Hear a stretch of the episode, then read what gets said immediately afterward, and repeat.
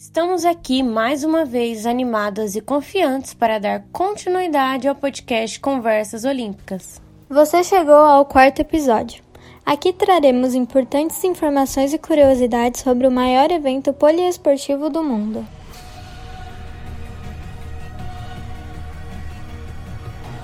Começa agora o podcast Conversas Olímpicas com Melissa Viana e Nicole Soares. Sejam bem-vindos ao mundo das Olimpíadas.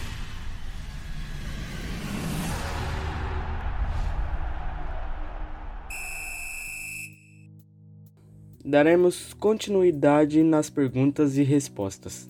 O que são os Jogos Paralímpicos? É simplesmente o maior evento esportivo mundial envolvendo pessoas com deficiência.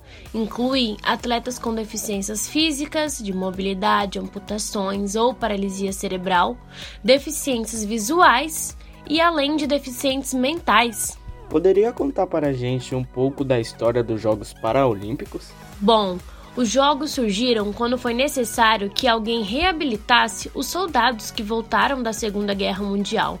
Gutmann foi o cara que cuidou disso. Ele desenvolveu uma nova filosofia de tratamento para os seus pacientes, que unia trabalho e esporte. Entre as modalidades usadas no tratamento estavam basquetebol, tiro com arco, dardos e bilhar. A primeira edição das Paralimpíadas aconteceu em 1960, em Roma. Existem 22 modalidades no atual programa esportivo das Paralimpíadas. A primeira participação brasileira foi em 1972 e a nossa primeira medalha na edição de 1976. Atualmente, o Brasil é considerado uma potência paralímpica, ficando no top 10 nas últimas edições. O que torna um atleta paralímpico? Os paralímpicos são agrupados pelo grau de limitação da atividade decorrente do comprometimento, de acordo com o IPC.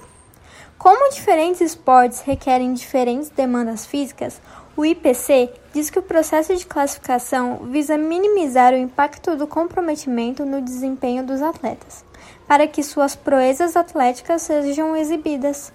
Poderia nos contar mais sobre isso?